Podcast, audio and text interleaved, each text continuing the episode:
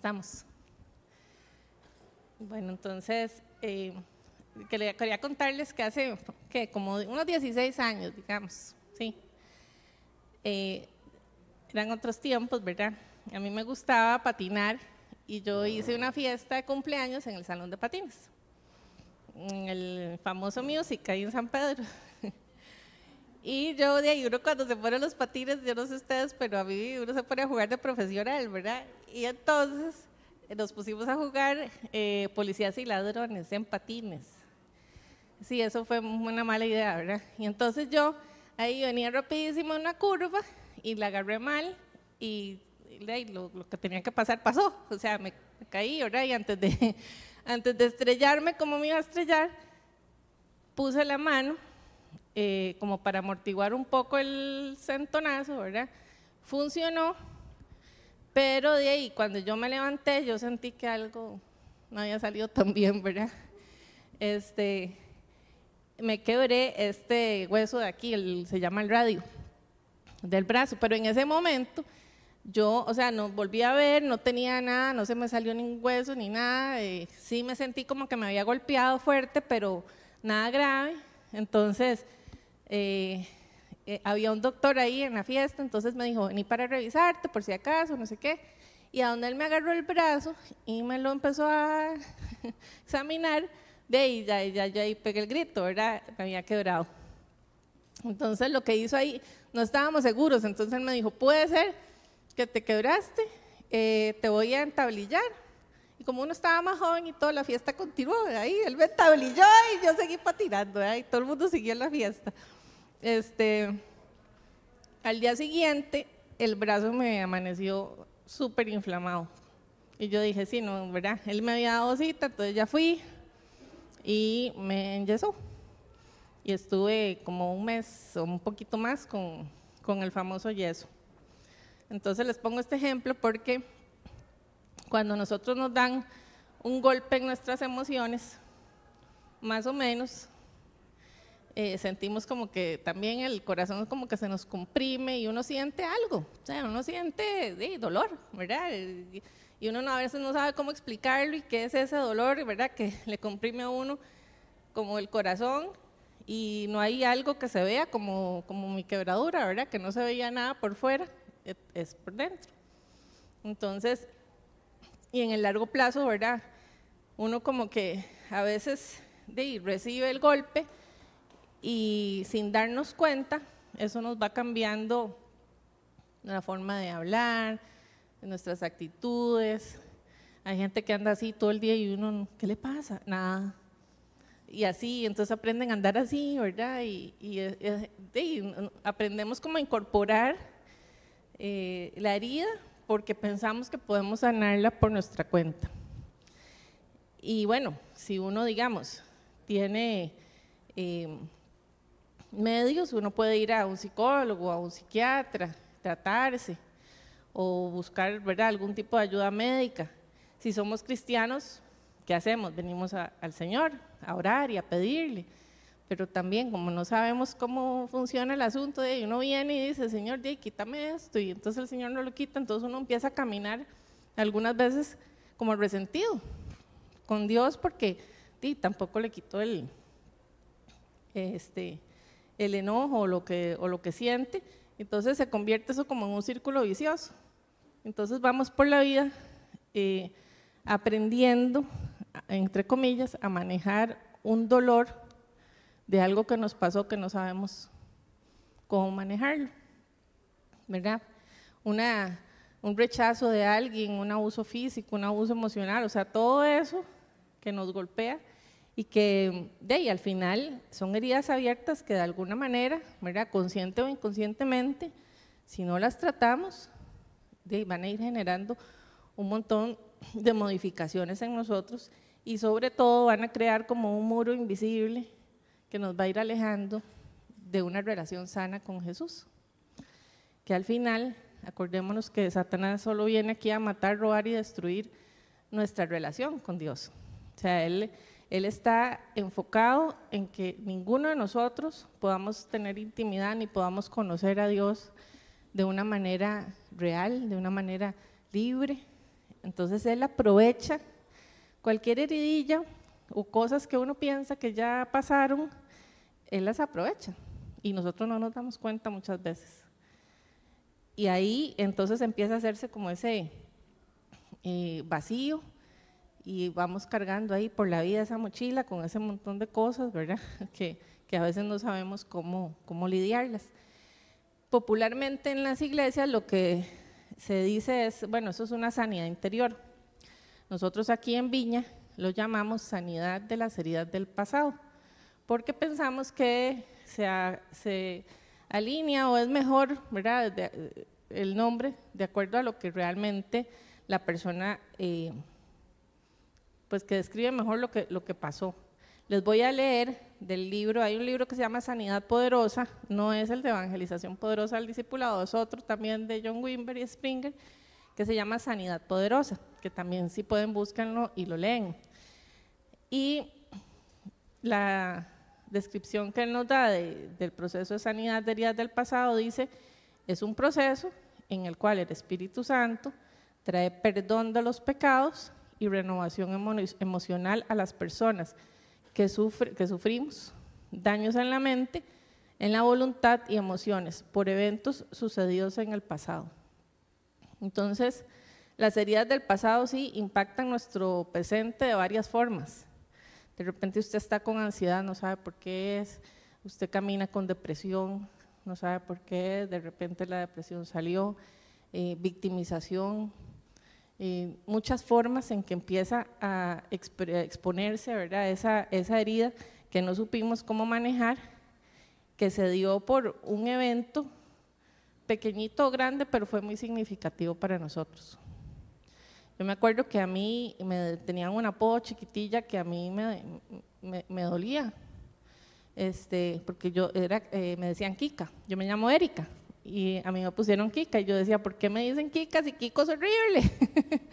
¿Será que yo soy igual que Kiko, el de Chao, verdad? O sea, yo lo relacionaba con, con eso, entonces, este, y de ahí no hubo forma de quitar el apodo, entonces yo aprendí a vivir con el apodo, ¿verdad? Después ya eh, en mi familia me decían otros apodos, este, K o Eka, o, eh, ¿verdad? Un montón, pero el que a mí me dolió eh, fue ese, ¿verdad? Por muchos años. Ya después yo entendí y todo bien, ¿verdad? Uno aprende ahí que, que bien, ven, hay cosillas así, pero hay cosas mucho más significativas que sí eh, nos abren una herida muy profunda y que si no la aprendemos a manejar, pues de, se vuelve como, como esa fractura interna, ¿verdad? Que usted, yo pude haber dicho, no, de ahí no, pasó nada, sigo, no, que no me entablillen ni me hagan nada, una quebradura, por más que sea este, simple o que uno piense que, no, eh, que va a estar inflamado unos días,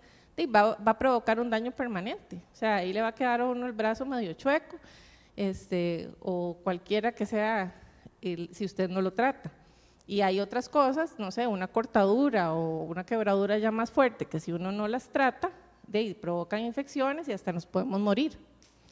Y lo mismo pasa con eh, bueno, con las heridas emocionales. Nuestra mente, ¿verdad? Esas heridas del pasado, si no las tratamos, van a, o sea, vamos a andar con nuestra mente, nuestra voluntad y nuestras emociones en una angustia constante que no sabemos y entonces nos enojamos con todo mundo y entonces andamos de mal humor y, uno no sabe dónde viene la cosa porque no, no, no, no aprendemos o no tenemos la suficiente este, eh, paciencia a veces para esperar en el Señor o, para, o disciplinados para orar y recibir respuesta de Él o, una guía o una orientación. Eso a veces nos cuesta mucho, ¿verdad? Entonces hoy vamos a estar hablando de eso. El tema es sanidad de las heridas del pasado. Eh, voy a orar antes de seguir para que, Señor, vos tomes control de, de lo que vamos a hablar, que seas vos dando este mensaje que, bueno, que pusiste en mi corazón, Señor, y que aquí estoy sirviéndote. Y mm, usame como vos querás, Señor, y también que abras los corazones para que la palabra sea recibida justo como cada uno lo necesita. y de la manera en que vos, en tu amor, Señor, también nos, nos transformás y nos procesás. Yo te pido que venga ese amor tuyo sobre cada uno de nosotros. Pongo este tiempo delante tuyo, Señor, es para vos, en el nombre de Jesús. Amén. Entonces, tenemos que entender, ¿verdad?, que esas heridas eh, del pasado no solamente enferman nuestras emociones, sino que también nuestra personalidad y la forma en que nosotros nos relacionamos. A veces nos ha pasado que orando, cuando estamos en los equipos de oración, una persona viene por una sanidad física y le damos y oramos y no pasa nada, entonces uno a veces como que se frustra un poquillo que no pasa nada y resulta que el Espíritu Santo revela que hay que sanar una herida del pasado, que está bloqueando la sanidad física. Entonces, eso digamos a nivel de oración, tenemos nosotros como cristianos que conocerlo. Y cuando nosotros estamos orando, siempre le preguntamos, los que han llevado aquí el discipulado de oración saben que hay varias dimensiones, entonces uno va preguntándole a la gente si hay temas físicos, si hay temas emocionales, si hay temas del pasado, si hay temas de demonización, de enfermedad. Y vamos orando por cada una de esas cosas como una cebollita. A veces no están tan claras, a veces está claro. Y nos damos cuenta que, de, que sí, que pasa, que pasa eso que, una, una, eh, que hay un bloqueo, ¿verdad? Por, porque no se identificó que había una herida del pasado. Este, aclaro que yo no soy psicóloga, ¿verdad? Que, que acá el enfoque es bíblico. No es una charla de psicología, es una charla bíblica para que aprendamos nosotros como cristianos a manejar cómo sanar esas heridas. Y vamos a ver un ejemplo bíblico muy bonito, que es una historia que estoy segura que todos conocemos, pero que tal vez no la hemos visto con este detalle. Y es la historia de, de José.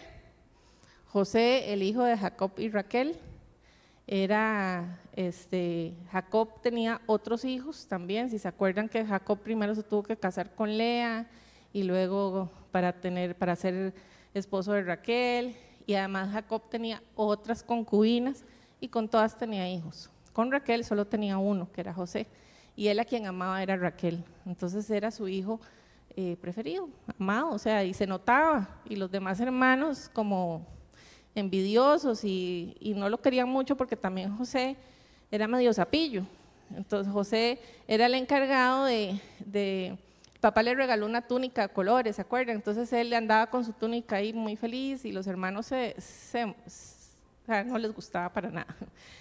Él tenía sueños y en uno de, uno esos sueños que él les contó a los hermanos y al papá les dijo que ellos se iban a inclinar en algún momento ante él. Y claro, cuando le dijo eso a los hermanos, lo, y lo vomitaron prácticamente, ¿verdad? O sea, ¿qué le pasa a este chavalito? Eh, que además es el preferido y, y entonces empezaron a maquinar y aquí es donde empieza, aquí es donde vamos a arrancar la historia. Vamos a leer Génesis 37 del 19 al 28. Se dijeron unos a otros, los hermanos de José, ahí viene ese soñador, ahora sí que le llegó la hora. Vamos a matarlo y echarlo en una de esas cisternas y diremos que lo devoró un animal salvaje y a ver en qué terminan sus sueños. Cuando Rubén, otro hermano, escuchó esto, intentó librarlo de las garras de sus hermanos, así que les propuso, no lo matemos, no derramen sangre, arrójenlo en esa cisterna, en el desierto, pero no le pongan la mano encima. Rubén dijo esto porque su intención era rescatar a José y devolverlo a su padre. Cuando José llegó a donde estaban sus hermanos, le arrancaron la túnica muy elegante, lo agarraron y lo echaron en una cisterna que estaba vacía y seca. Luego se sentaron a comer, muy tranquilos.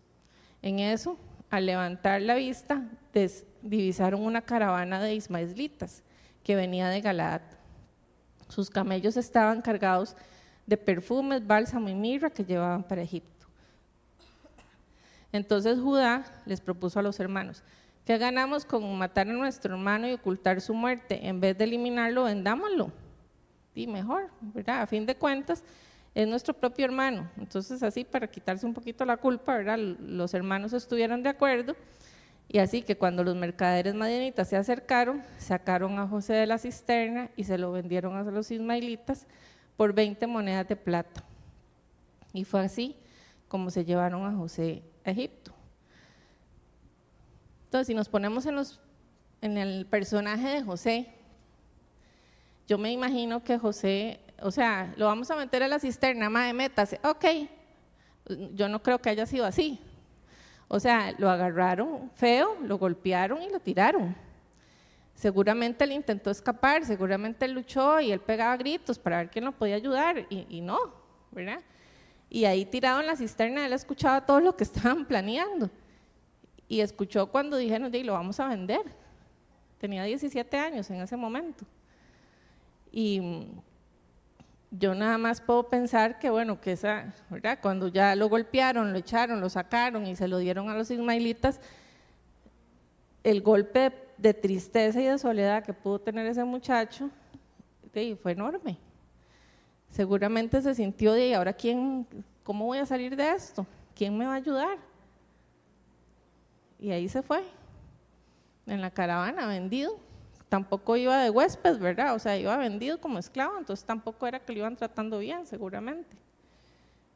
Ese dolor, José tuvo que aprender a vivir con eso porque ese evento le cambió la vida.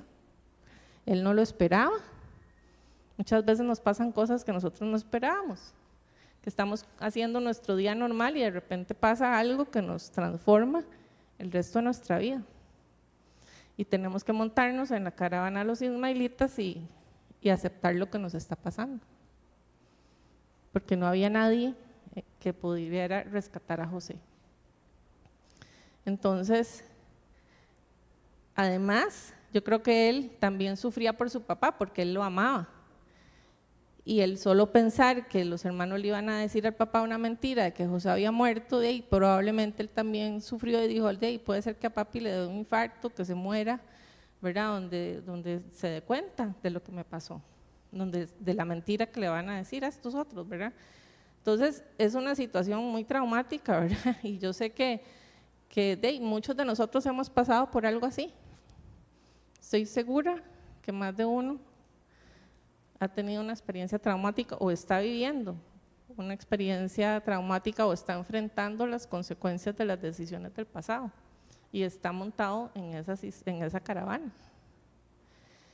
Y vamos a ir de la mano de esta historia para entender algunas formas de cómo aquí en Viña entendemos que se puede dar la sanidad basado en la Biblia, ¿verdad? Cómo, cómo el Señor, cómo la Biblia nos enseñó o nos enseña a sanar esas heridas del pasado, tenemos que reconocer que hay un problema.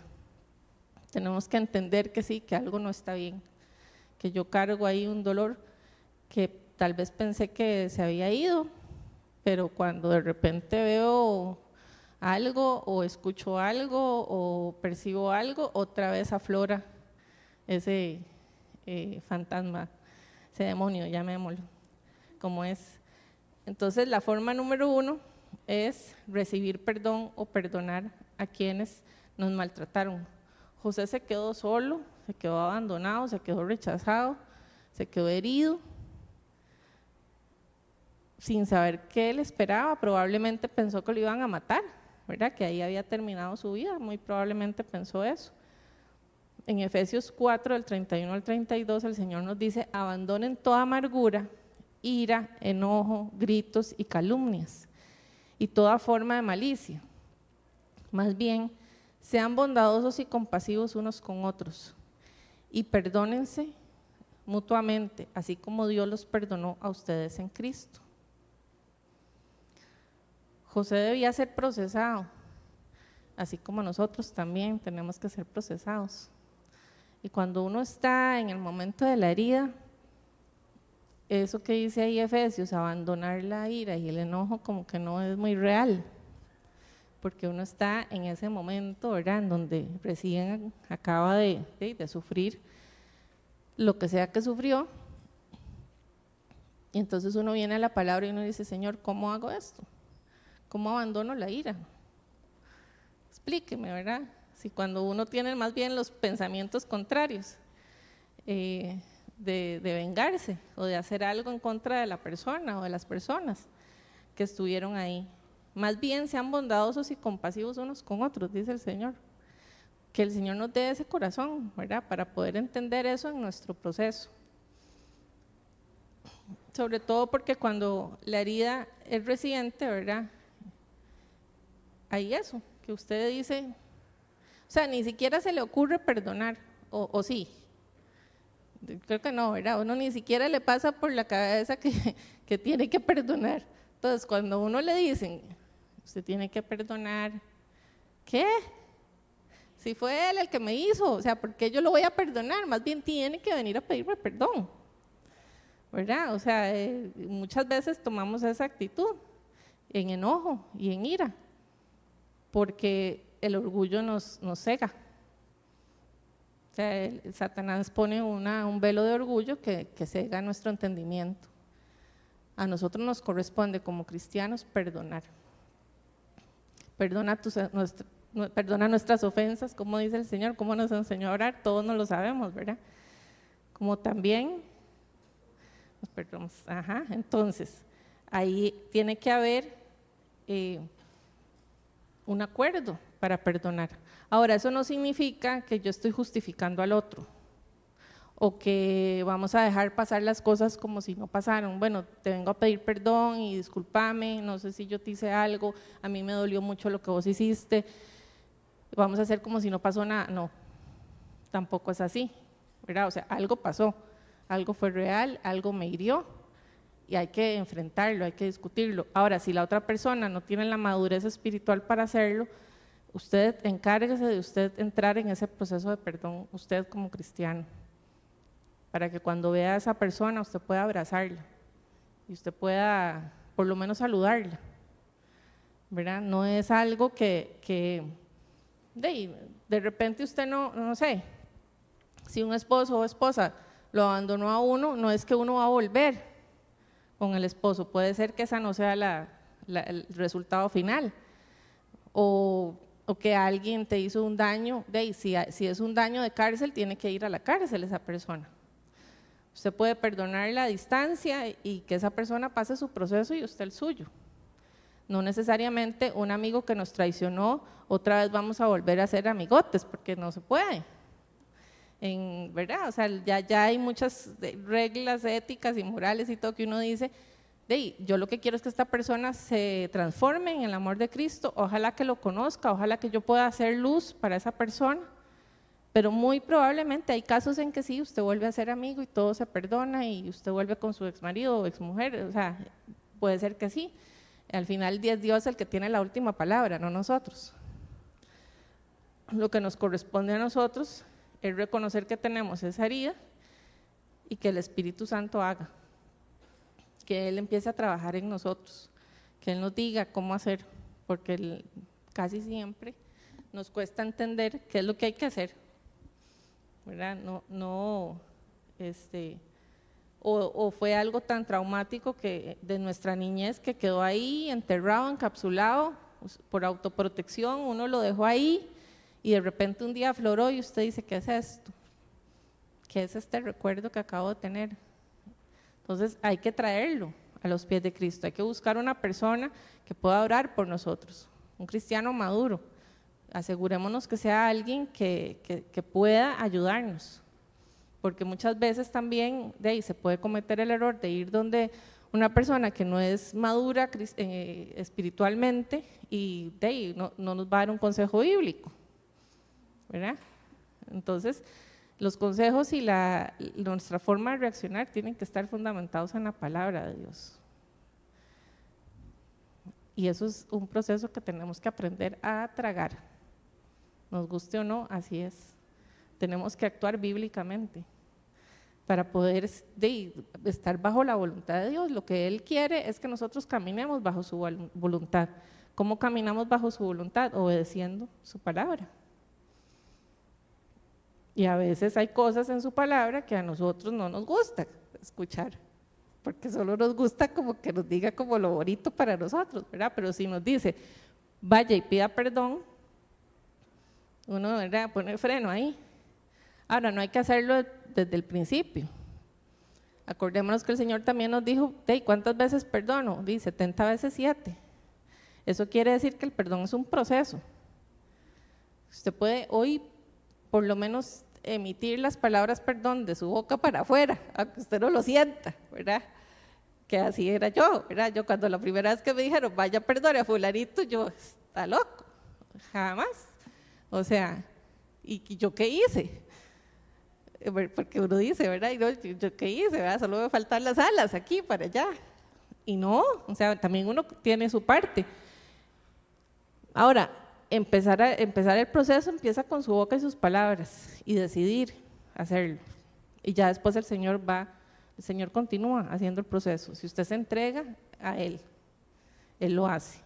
Créanme que sí, así funciona. Pero sí tenemos que creerle a Dios. Ahora, José, volviendo a la historia de José, él tuvo el favor de Dios. A pesar de todo lo que le estaba pasando, él siempre se mantuvo firme. Creo que si, si leen la historia, ustedes ven como esa constante en José, que a pesar de todo lo que le estaba pasando, Dios estaba con él y él estaba con Dios. Entonces, eh, esa fue la manera que José también pudo salir adelante con todo, porque él se mantuvo. Probablemente, eh, sí, o sea, sí había momentos en que él lloraba y en que él esperaba tal vez como nosotros que a veces Dios llegue y, y, ahí mágicamente nos quite el dolor, porque a veces eso es lo que le pedimos, ¿verdad? Señor, quítanos esto, por favor, ya no lo quiero sentir. Pero el Señor permite que muchas veces nosotros sintamos ese dolor para que aprendamos algo y, y nunca pensamos así. Nosotros tenemos que aprender, y, y yo sé que caigo mal, pero de ahí así es, o sea, hay que aprender a disfrutar del proceso de dolor para poder sanar. Y aquí esto no quiero decir que usted se va a quedar ahí, ¿verdad? Viviendo en el dolor y pobrecita yo, porque no es, no es victimizarse.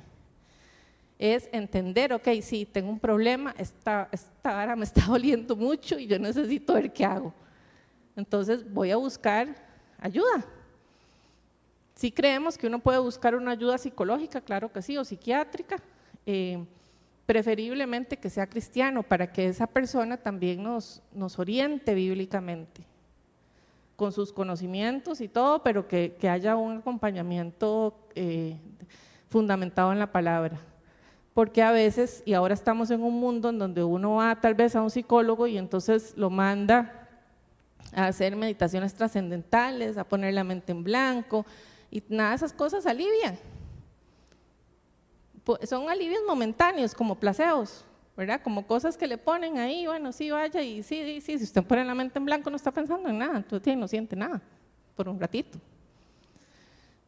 Pero después vuelve todo igual, el caos. En cambio, con el Espíritu Santo no es así, Él transforma, Él cambia la situación, Él nos va moldeando. Si nosotros nos dejamos, de repente usted dice, uy, ya no me duele esto, mira, o sea, uno mismo se sorprende, ¿O no? ¿Verdad que sí les ha pasado? a mí me ha pasado, ¿verdad? Que uno dice, algo, no sé, hasta esas canciones de, ¿cómo se llama? De plancha que, que ponen, ¿verdad? Que uno escucha a veces y uno decía, ahí, cuando yo escuchaba eso, me pegaba las lloradas, ¿verdad? Y ya, ya ni siquiera me acuerdo la letra. Ya no, o sea, no me provoca nada. Por poner un ejemplo así muy banal, ¿verdad? Pero creo que el tiempo no es el que cura las heridas lo que cura las heridas es que nosotros nos dediquemos a sanar un proceso, a meternos en ese proceso en donde a través del tiempo el Señor nos va a sanar. Pero si usted se queda esperando, un día estaba escuchando un testimonio de una señora que por 30 años estuvo amargada porque el marido la había dejado por otra más joven. Y ella esperaba que, que con el tiempo se le fuera quitando. Y pasaron 30 años que ella también desperdició. ¿verdad? Porque no hizo su vida, no, no buscó ¿verdad?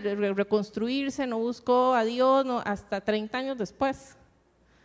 Que por la misericordia del Señor ella llega a los pies del Señor y entiende todo. Pero a veces nos cuesta porque el orgullo no nos deja. Aún siendo cristianos, el orgullo no nos deja. Y ahí es donde tenemos que nosotros empezar a quebrar ese orgullo. Si nosotros nos cortamos, o bueno, el día que yo me fracturé, si uno se ve que, le duele y que tiene la mano hinchada, hay que ir al médico. No puedo dejar eso ahí. Igual debería ser con las heridas emocionales. Y hay momentos para todo. O sea, si uno tiene una pérdida, vean, hasta cuando uno se le muere, bueno, los perritos. Yo he tenido pérdidas eh, terribles de mis perritos que se me han muerto y uno, sí, o sea, es un duelo pero uno tiene que aprender a vivir ese duelo y, superarlo, ¿verdad? Y pasar. Un ser querido también, o sea, cuando se murió mi abuelo mi abuela, o sea, eran personas para mí que eran como mis papás, pero uno tiene que pasar el duelo, uno tiene que decir, ok, me va a doler un rato, porque sí, va a doler, pero necesito pasar con esto agarrada a Dios. ¿Qué dice la palabra de Dios? ¿Cómo puedo yo salir de esto? pidámosle a Dios que nos dé esa inteligencia emocional, esa inteligencia a nuestras emociones para buscar lo que nos dé una inteligencia espiritual, más que emocional, para poder tener más de Él, para poder entenderlo como Él lo entiende. En Colosenses 3, 12 al 14 dice, por lo tanto, como escogidos de Dios, santos y amados, Revístanse de afecto entrañable y de bondad, humildad, amabilidad y paciencia. Nos sigue dando el Señor, ¿verdad? Porque todas esas cosas a uno le cuesta mucho a veces. Humildad, amabilidad, paciencia, afecto. Revístanse, dice el Señor, de modo que se toleren unos a otros y perdonen si alguno tiene una queja contra otro. Así como el Señor los perdonó, perdonen también ustedes. Por encima de todo, vístanse de amor, que es el vínculo perfecto. Sin amor nada somos. Ese fruto tan perfecto del amor es el que tenemos que procurar incansablemente para que Él nos pueda transformar. Porque hay una realidad, nadie cambia solito. Es el Espíritu Santo el que transforma. Entonces, yo no puedo quedarme esperando a que la otra persona sea transformada por el Espíritu Santo porque yo soy la que me voy a atrasar. O sea, se están haciendo un daño ustedes mismos. Cuando se quedan esperando que el otro sea el que se transforme, que el otro sea el que me llegue a pedir perdón, que el otro sea el que haga todo, o, o la otra, no sé. Entonces, ahí es donde nosotros tenemos que, ok, poner a activar esa inteligencia espiritual y pedirle al Señor, ok, ¿cómo hago esto? ¿Cómo, cómo me revisto? De, humildad, de amabilidad, de paciencia, de tolerancia. ¿Cómo perdono? Es solo el Espíritu Santo. José no sabía probablemente, porque no, no, está, no está muy claro ahí en la palabra, pero, pero él estaba siendo procesado. Él no sabía ni tenía idea que el sueño que él había tenido, que le había dicho a sus hermanos, que eso fue como la cereza del pastel, que lo echaran a la cisterna, que el Señor lo iba a procesar de esa manera para poder llegar a donde llegó, porque el sueño fue real. O sea, muchos años después, pero se cumple lo que, José había soñado. Si, si van a la historia de José, él sueña que sus hermanos y su papá se van a inclinar ante él. Treinta años después se cumple ese sueño. ¿Cuántas veces nos desesperamos porque la respuesta de Dios no viene inmediata? ¿Verdad? Todos queremos que sea ya. Y más ahora que vivimos en el mundo de la inmediatez y que uno stripa ahí el santo Google y le sale ahí todas las respuestas, ¿verdad? El chat GPT. o sea, no, vámonos a la palabra. Esperemos en Él, que nos dé ese corazón perdonador. Josué, eh, José perdón, fue vendido a un hombre que se llamaba Potifar. Vamos a leer ese pedacito en 39.2.4 porque no quiero como salirme de la historia porque eh, eh, ahí está el, proceso. Dice, ahora bien, el Señor estaba con José y las cosas le salían muy bien. Mientras José vivía en la casa de su patrón egipcio, éste se dio cuenta de que el Señor estaba con José y lo hacía prosperar en todo. Entonces José se ganó la confianza de Potifar y éste lo nombró mayordomo de toda la casa y le confió la administración de todos sus bienes. Este era un hombre con muchísimo dinero, con muchísimas posesiones Y dice la palabra que Potifar descansó. Pasaba ahí, seguro viendo el cielo o haciendo, qué sé yo, jugando tenis, porque él descansó en que José le estaba administrando todo perfecto, porque José tenía el favor de Dios. Potifar lo reconocía.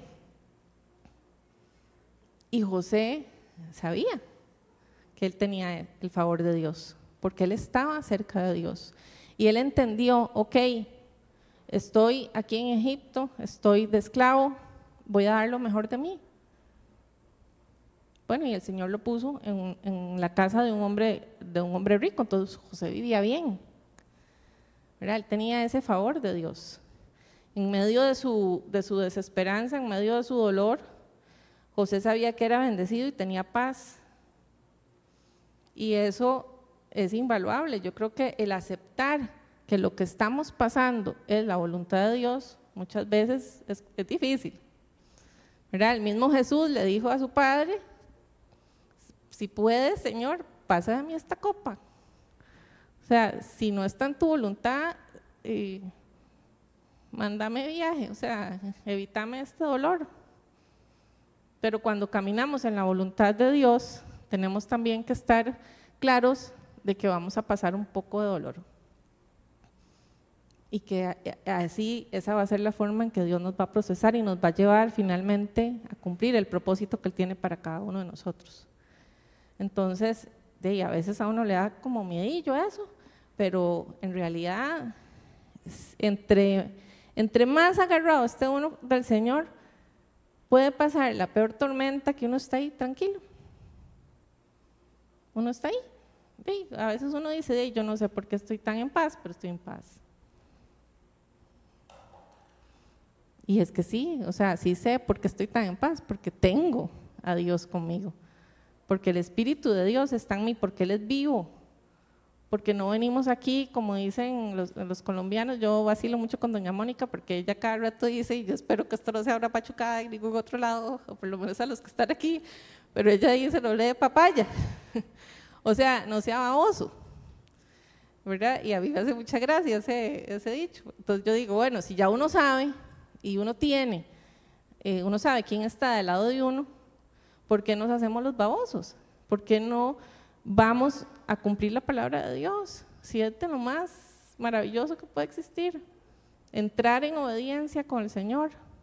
Ya cuando uno logra entender y a uno, o sea, puede venir lo que sea, no, no, no me da miedo, porque Él está conmigo.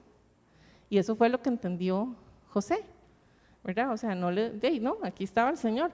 Y, y vino otra cosita, ¿verdad? Y vamos a seguir, no hemos terminado, ¿verdad? Él había aceptado la voluntad, ¿verdad? A veces sí, a veces a José de repente, ¿verdad? Como que todo le salía bien, pero a veces tampoco le salían tan bien las cosas, como vamos a ver ahorita más adelante. Entonces tenemos que buscar siempre como que, bueno, el, perdón es la llave para la libertad y para la paz. Y que para que podamos de verdad no ser hipócritas. Porque eso se llama hipocresía. Cuando nosotros caminamos en, este, en contienda, en falta de perdón, sabiéndolo, porque a veces no lo sabemos, pero sí lo sabemos, y somos cristianos y somos hijos de Dios, tenemos que practicar su palabra, pidiéndole sabiduría, ¿verdad? Tampoco es que les estoy diciendo que vayan a pedirle perdón a un agresor porque él no conoce al Señor, entonces no va a actuar bíblicamente, exactamente, ¿verdad? Entonces más bien nos podemos poner en peligro. Es nosotros, o sea, es un proceso individual. Buscar quién nos apoye dentro de la iglesia, algún amigo que sea maduro espiritualmente, que podamos caminar apoyados de la mano de Dios, siguiendo lo que Dios dice, no lo que el amigo dice. Aunque nos apoyen, aunque nos aconsejen bíblicamente, vámonos siempre a la palabra. La forma número dos es permitiendo que Jesús sane nuestros malos recuerdos, ¿verdad? Que, que Jesús sea el que interprete y el que sane nuestra mente, nuestra voluntad, nuestras emociones, que sea Él el que entre, abrirle la puerta para que sea Él el que trabaje con nosotros. ¿Cómo lo hago? De haciéndolo, o sea, usted pídale, háblele a Jesús y dígale, Señor, o sea, aquí estoy, necesito verte en este proceso, necesito entender qué es lo que está pasando. Y si usted no lo ve, no se preocupe, o sea, acordémonos que Él nos está pidiendo también que tengamos paciencia, estamos siendo procesados. Él va a llegar, Él está, tal vez no se muestra por algún propósito específico, Él también quiere probar nuestro corazón. O sea, Él también nos, nos, nos está probando. En Romanos 8:28 dice, ahora bien, sabemos que Dios dispone todas las cosas para el bien de quienes lo aman, los que han sido llamados de acuerdo con su propósito. O sea, eh, y José sabía esto y entregó su derecho a castigar y a, tomar venganza de, sus hermanos. Él pudo victimizarse, sí, tenía todas las justificaciones para victimizarse o para tomar venganza.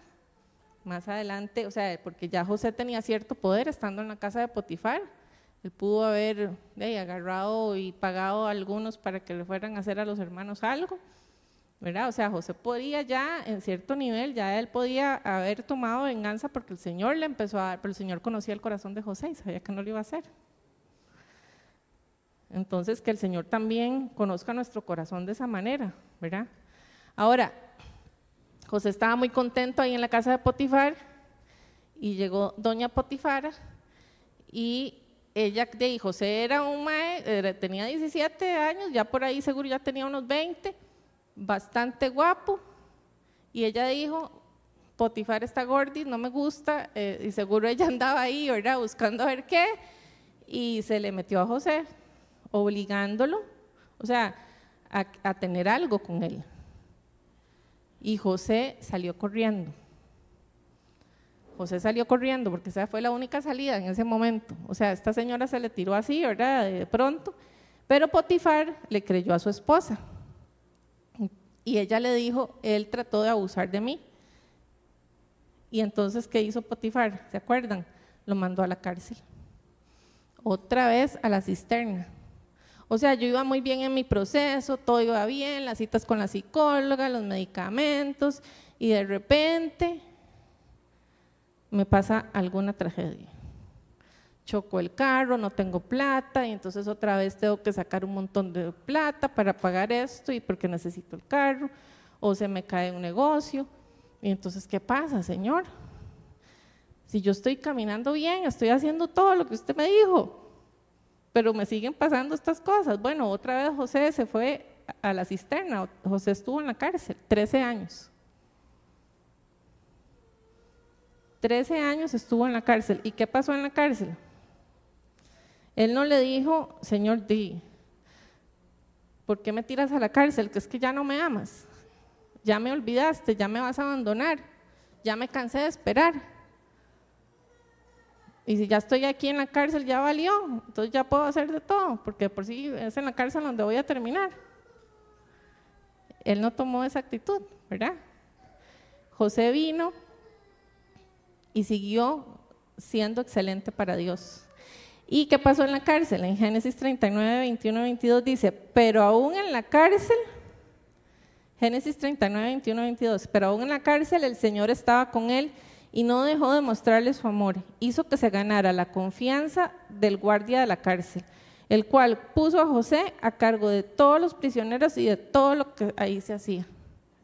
Lo mismo que le pasó con Potifar. Y entonces el guardia de la cárcel y se iba a desayunar y estaba tranquilo porque José estaba a cargo de todo. Y todo lo hacía bien. Lo mismo que, le pasó en la casa de Potifar. O sea, el Señor lo iba moviendo, tal vez a un lugar no tan bonito como la casa de Potifar, pero le dio favor dentro de la cárcel. Espero que el Espíritu Santo te esté hablando, ¿verdad? Porque eh, el, peso de cargar una herida emocional es fuerte. No es fácil andar esa, esa mochila ahí. Y usted a veces quiere como deshacerse, pero la tiene ahí pegada. Y a veces uno se apega a las piedritas, ¿verdad? Y es que esta está muy bonita. Entonces no la quiero soltar. Hay que pedirle al Señor que nos dé revelación para poder soltar todo lo que no le corresponde a Él.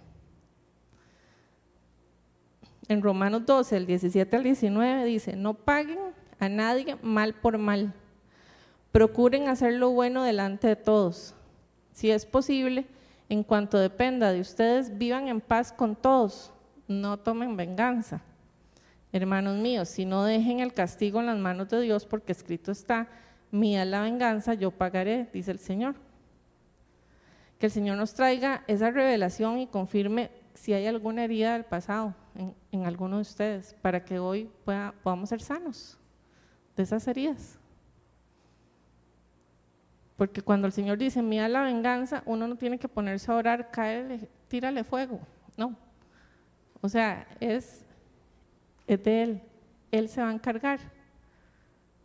Es Él el que va a hacer las cosas, no es uno. Porque tenemos esa tendencia, ¿verdad? De que, bueno, ¿y cuándo va a venir la venganza, Señor? Y ahí dice. Entonces, ¿cuándo se va a vengar? O sea, yo estoy viendo que no hay, ¿verdad? Que no pasa nada, que aquel anda muy tranquilo. Eso no, a usted no importa, y a mí tampoco. O sea, es de Dios.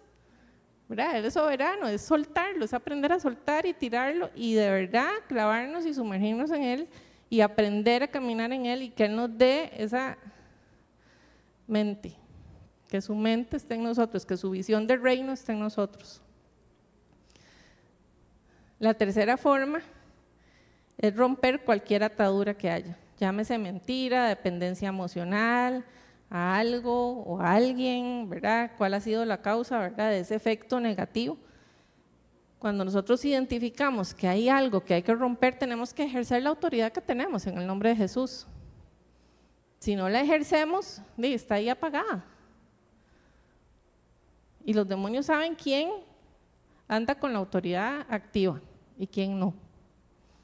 Acuérdense de los hijos de Seba Hechos, ¿verdad? Que trataron de ir a sacar demonios y salieron revolcados y chingos y todo. O sea, les fue mal por querer activar una autoridad que no ejercían. Y de repente pensaron que era como ir a hacer algo ahí y, y que iba a funcionar.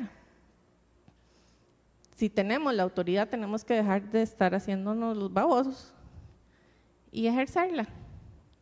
Y en el nombre de Jesús pedirle al Señor que rompa esas ataduras. Retomando la historia de José, vemos como ya Dios permitió que llegara el momento en que José soltara el dolor. Porque él todavía, a pesar de que tenía el favor de Dios y que le iba bien, él estaba solo, extrañaba a su papá, extrañaba su, su, su lugar, su casa, su mamá, o sea, su tierra. Él cargaba esa tristeza ahí, en medio de todo esto que le, que le estaba pasando. Y él seguía siendo agradecido y seguía pidiéndole al Señor que le diera, eh, que le siguiera dando su favor, pero él estaba todavía cargando ese dolor. Y entonces llega el momento en que cuando José está en la cárcel, para hacer una historia muy rápida, voy a hacer un, un adelantamiento por cuatro. Este, José sale de la cárcel porque él le revela, le interpreta un sueño al faraón. Nadie se lo había podido interpretar y alguien le dijo que José interpretaba sueños, el faraón se lo trae, José se lo interpreta y ahí vienen qué hace el faraón. Pone a José al mando de todo Egipto. Estaba el faraón y después José. Hasta ahí lo llevó el Señor. ¿Y qué hizo el faraón? Descansó, porque él reconoció que José tenía el favor de Dios. Ven, o sea, el proceso en que el Señor trajo, ¿verdad? Lo trajo de Potifar, lo llevó a la cárcel. Ahí probó también el corazón de, José. Cuando José está en Egipto administrando, pasan siete años de abundancia y cuando llegan los siete años de sequía, José ya tenía todo preparado para darle de comer al pueblo. Y aparecieron los hermanos de José. Cuando aparecieron los hermanos, José estaba transformado, porque él hasta tuvo que aprender a hablar egipcio, porque él no hablaba egipcio. Tuvo que aprender otro idioma, otra cultura. Él estaba eh, como, un, como un faraón, ¿verdad? Que tenían aquellos sombreros y aquel maquillaje, o sea, él se convirtió en un egipcio y sus hermanos estuvieron frente a él y no lo reconocieron. Y llegamos a Génesis 45, del 1 al 4, dice, José ya no pudo controlarse más delante de sus servidores, así que ordenó, salgan todos de mi presencia, y ninguno de ellos quedó con él cuando se dio a conocer a sus hermanos. Comenzó a llorar tan fuerte que los egipcios se enteraron y la noticia llegó hasta la casa del faraón. Yo soy José, le dijo a sus hermanos. ¿Vive todavía mi padre? Eso era lo que estaba más en su corazón, o sea, ¿dónde está mi papá? Pero ellos estaban tan pasmados, o sea, imagínense los hermanos, que lo creían seguro muerto, ya ni se acordaban de José. Y de repente un, el, segundo a de Egipto les dice, yo soy ese hermano que ustedes vendieron, soy yo. Acérquense. Cuando ellos se acercaron, él añadió, yo soy José, el hermano de ustedes a quien vendieron a Egipto. Pero ahora, por favor, no se aflijan más, ni se reprochen el haberme vendido, pues en realidad fue Dios quien me mandó delante de ustedes para salvar vidas. José estaba claro de su propósito. Él tal vez no sabía en qué momento Dios iba a hacer todo. Seguramente ya cuando él interpretó el sueño al faraón, ya él dijo, ok, aquí está, eh, estoy entrando al final del proceso. Probablemente fue así, no sé, pero él entendió, él entendió.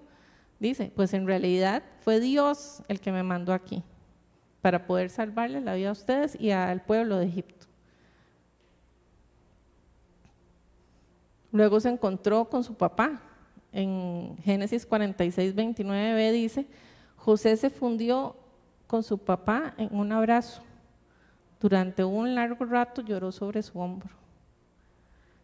En ese momento José fue libre de su dolor. Y lloraron y lloraron y lloraron. Su papá nunca supo que su hijo realmente no se había muerto.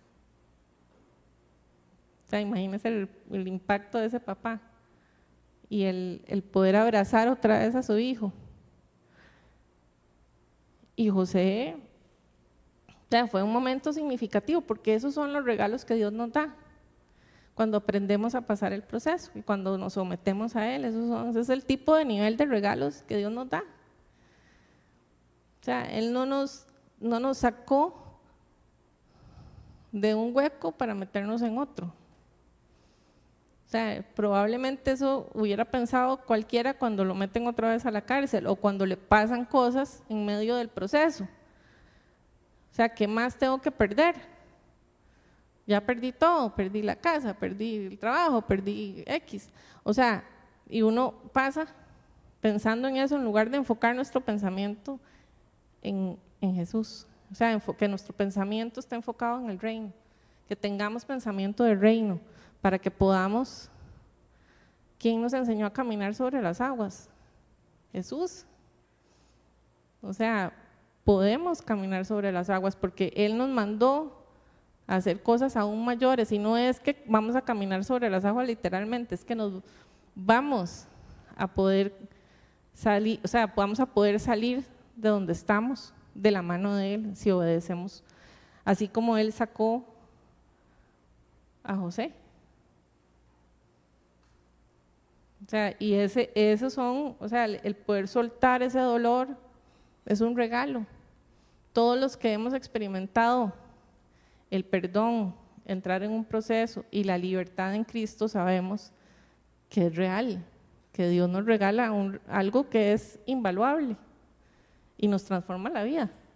Porque aquí ninguno tiene la misma vida que tenía hace cinco años, si ya pasó un proceso de transformación si ya se sometió al proceso de perdón, si ya está caminando agarrado en medio de la circunstancia y en medio de cualquier tormenta. En el Salmo 84 del 5 al 6 dice, dichoso el que tiene en ti su fortaleza, que solo piensa en recorrer tus sendas.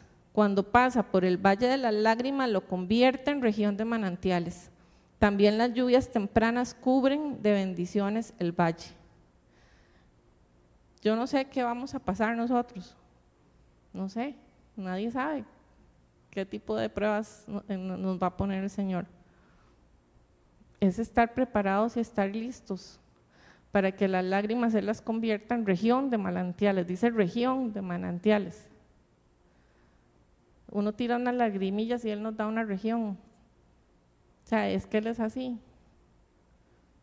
Pero hay que agarrarse y hay que mantenerse firme, igual que José se mantuvo firme. Y la última forma que vamos a ver hoy es renovar nuestra mente y entender nuestra verdadera identidad en Cristo. Finalmente, poder reconciliarnos con el pasado, poder caminar tranquilos, poder caminar en paz. No volvimos a ser amigos, pero podemos respirar bajo el mismo techo de repente, en cualquier lado, podemos vernos. O sea, uno puede caminar reconciliado con el pasado. En Romanos 12, 12.1, que todos, bueno, 12.1.2, puse, puse las dos eh, desde el principio, dice, por lo tanto, hermanos, tomando en cuenta la misericordia de Dios, les ruego que cada uno de ustedes en adoración espiritual ofrezca su cuerpo como sacrificio vivo, santo y agradable a Dios. No se amolden a este mundo actual, sino sean transformados mediante la renovación de su mente. Así para poder, podrán comprobar cuál es la voluntad de Dios buena, agradable y perfecta.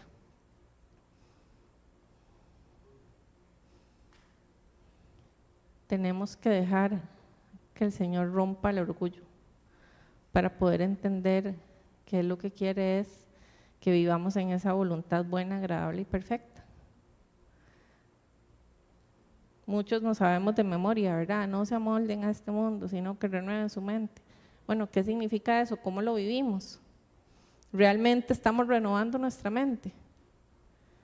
Cuando, cuando vienen a nosotros pensamientos, o sea, cada vez que viene un pensamiento que usted sabe que no es de Dios, ahí mismo deténgalo en el nombre de Jesús y échalo fuera y verá que es efectivo. Yo he tenido ataques terribles últimamente, en donde me llegan, ¿verdad? Como flachazos de cosas que yo estoy suponiendo porque ni siquiera sé si son reales. ¿Verdad? Qué vacilones que somos.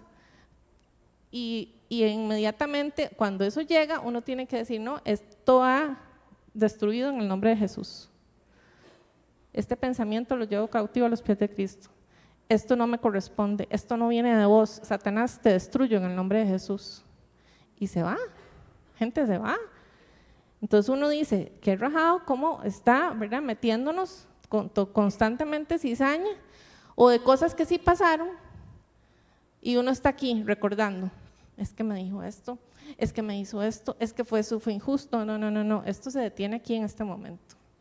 En el nombre de Jesús yo detengo este ciclo vicioso, este círculo vicioso y se destruye en el nombre de Jesús. Porque ahí por la mente es donde Satanás nos entra a todos y nos vamos riquísimo. Y ahí es donde tenemos que buscar tener esa mente renovada y vivir lo que dice Romanos 12.2. 12, ¿verdad?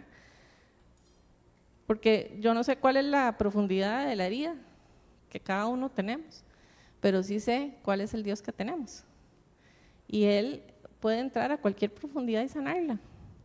Él lo puede hacer de un momento a otro, pero generalmente Él trabaja en procesos.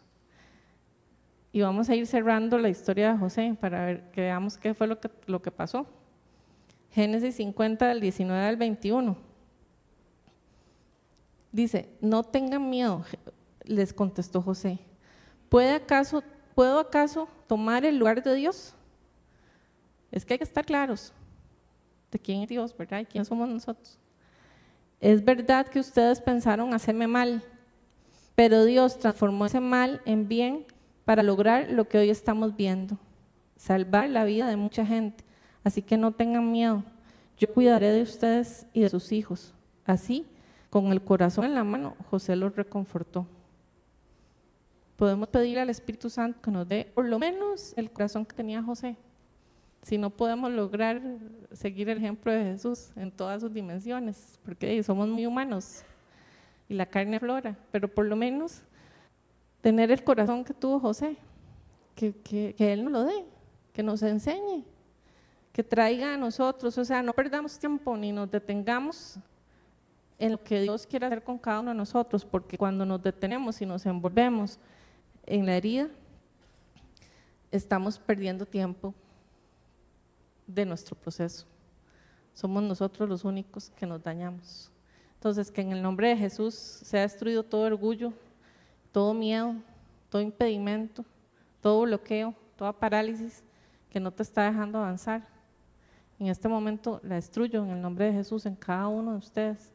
Y es que yo veo que todos me hacen como así, entonces yo sé que todos en algún momento hemos pasado alguna situación, ¿verdad? Hemos, ido, hemos pasado por la cisterna y también hemos recibido lo que Dios tiene para nosotros.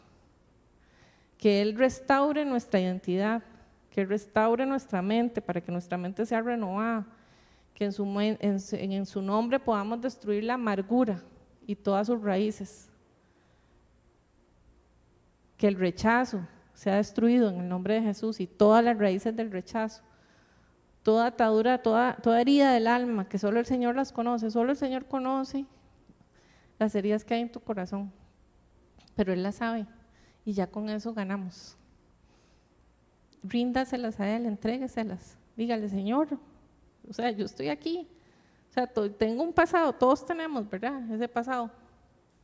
Pero el Señor nos puede traer gozo, nos puede traer paz y una fe sobrenatural para poder hacer lo que no pensábamos que podíamos hacer y para poder sanar lo que no pensábamos que podíamos sanar porque para Dios todo es posible. Voy a orar, si ustedes quieren pueden orar conmigo, cada uno puede orar en su, en su propio lenguaje. Yo los voy a, a guiar, que en el nombre de Jesús, Señor, yo estoy aquí, listo, para dejar de fingir que lo que pasó no me afectó, para dejar de tapar una herida que está ahí para someterme a tu proceso, Señor. Porque lo que pasó no define quién soy yo en ti. Perdóname por aferrarme, Señor, a ese pasado y sobre todo por no perdonar a las personas que debo perdonar, por no perdonarme a mí misma. Y en el nombre de Jesús yo destruyo todo bloqueo que me ha estado impidiendo avanzar hacia la sanidad de mi pasado. Que el Espíritu Santo venga llenándome con ese poder sanador. Y en el nombre de Jesús yo te pido, Señor, que pongas en cada uno, si hay alguien a quien tienen que perdonar, y que venga un empoderamiento tuyo, Señor, para que podamos caminar en perdón. Que en el nombre de Jesús, si hay una herida, Señor, del pasado, yo te pido que la saques a flote y que salga para que podamos ser libres, Señor, de esas heridas. Una palabra, un maltrato, un despido, un divorcio, una muerte, o, lo que sea que haya sido. Tenemos un Dios perdonador, que no importa lo que hayamos hecho, Él ya nos perdonó. Ponemos nuestro corazón, Señor, ponemos quienes somos delante tuyo. Y le pedimos perdón a estas personas. Yo decido perdonar a fulanito, a sutanita, decido perdonarlos, Señor. Decido sacarlos de mi sistema. Y que seas vos el que se encargue. Decido rendirme a ti, Señor. Que vos tomes control de todo mi proceso. Y que cada herida, Señor, sea sana en tu nombre. Que me puedas guiar en libertad, Señor. Líbrame de juicio. Y perdóname por haber hablado mal de todas estas personas que también me hicieron mal. Te pido perdón, Señor, por haber tomado una actitud que no te agradó. Llena mi corazón, Señor, con tu gozo. Llena mi corazón con tu paz que tu shalom nos cubra, Señor. Que seas vos trayendo más de ti, Señor. Que tu Espíritu Santo venga sobre cada uno de nosotros,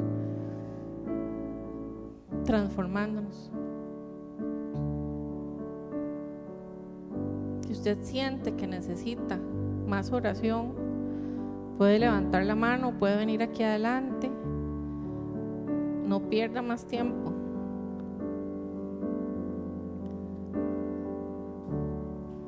El Señor es muy claro muy directo.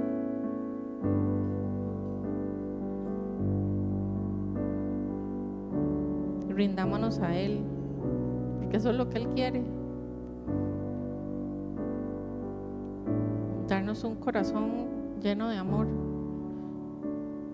Llénalo más, Señor. Ven, Espíritu Santo, ven, Señor. Llénanos de tu amor.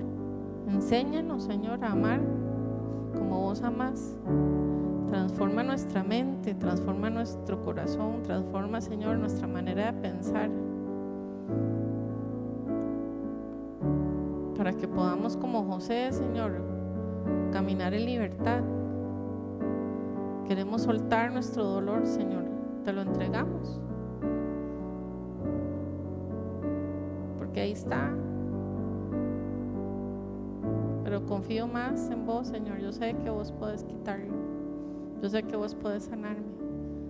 Yo te pido, Padre, que, que me guíes y que me lleves, Señor, a ese perdón y a esa libertad de este dolor, de esta herida, Padre, en el nombre de Jesús. Amén.